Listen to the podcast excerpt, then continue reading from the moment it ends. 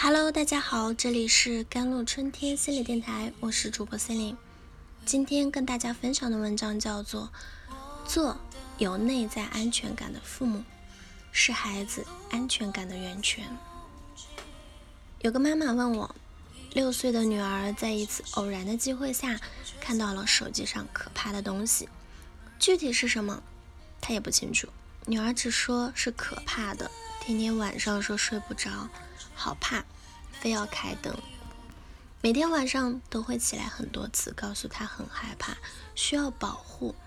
他好话都给女儿说尽了，也解释了那些都是虚假的人扮演的。气急了也经常打一顿，都没有用。天天很害怕，你说怎么办？面对孩子内心的恐惧，我们究竟需要怎么做？才能更好的帮助孩子，这是很多家长疑惑的。我相信这位妈妈已经用了十般八十八般武艺，讲道理、打骂、安慰，但似乎女儿内心的恐惧感并没有消失。但从妈妈的描述来看，我更多的看到了她的焦虑。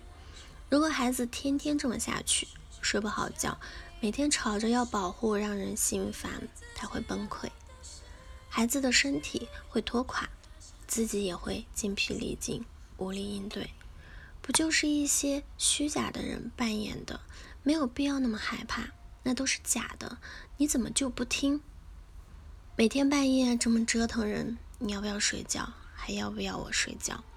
你这么胆小，以后长大了怎么应对外面世界的复杂和混乱？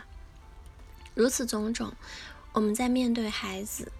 恐惧情绪时，不但没有帮助孩子管理情绪，反而在他有情绪时责骂他、批评他、打骂他。那么，孩子内在的世界只能是雪上加霜，他的内心又如何能够安全呢？在成长的过程中，一个孩子会遇到特别多的鬼，怕黑、怕怪兽、怕小偷。作为父母啊，无法帮助孩子扫清所有的鬼。但我们可以接纳孩子的恐惧，让孩子内心的害怕可以在我们为他营造的安全空间里释放。有安全感的孩子，并非对这个世界没有任何恐惧，而是很确信的知道自己的恐惧可以被接纳，自己有力量面对它。当我可以在你面前自然呈现内心的恐惧时，我就是安全感。一个成人的体会可能更深刻。你越能在一个人面前自然的表达你的脆弱，你和这个人的关系就越安全。那么对于一个孩子来说，他最需要的无疑就是这样一个人，这样的一段充满接纳性的亲子关系。他的害怕在你那里是允许的，可以看见的，可以接纳的，这是孩子安全感、温暖和安全的开始。接纳自己的恐惧和焦虑，做有内在安全感的父母，是孩子安全感的源泉。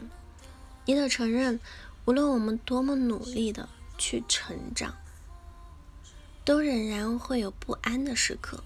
我们担心环境的不安全感、食物的不安全、孩子玩闹过程中的不安全，太多操心不过来的事情，都会让我们寝食难安。如果妈妈内心的不安长久存在，那么这份不安就常常会渗透到和孩子的关系中。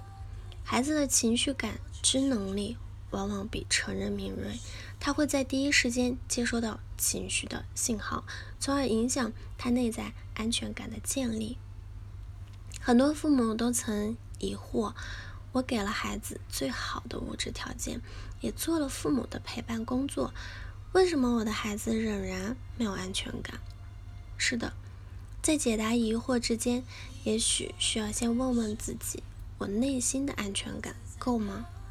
我有处理好自己的恐惧、焦虑、担心和痛苦吗？如果我没有做好，那孩子的安全感又是怎样来的呢？终极安全感的建立是提高自己内在的安全感。我能一个人独处吗？独处时能不能够放松？是否愿意和心理咨询师谈谈早期的创伤？和家人分享自己的感受？情绪来的时候，会安抚自己吗？会允许自己自然表达吗？是否允许自己不完美，做的不好？是否让自己活在当下和不安呆呆做一会儿朋友？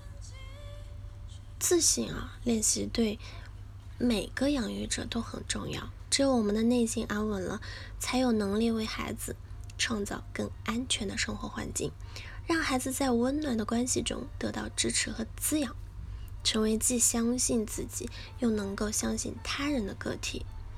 帮助孩子建立安全感，意味着去接纳孩子的恐惧，也接纳自己的恐惧。犹如我们站着走路的两条腿，我允许自己可以有不安的时刻。也允许孩子有不安的片段。我允许，在我和孩子的关系里，他可以自由的表达自己，做他自己。我做他温暖、安全的后盾。好了，以上就是今天的节目内容了。咨询请加我的手机微信号：幺三八二二七幺八九九五。我是 c e l i n e 我们下期节目再见。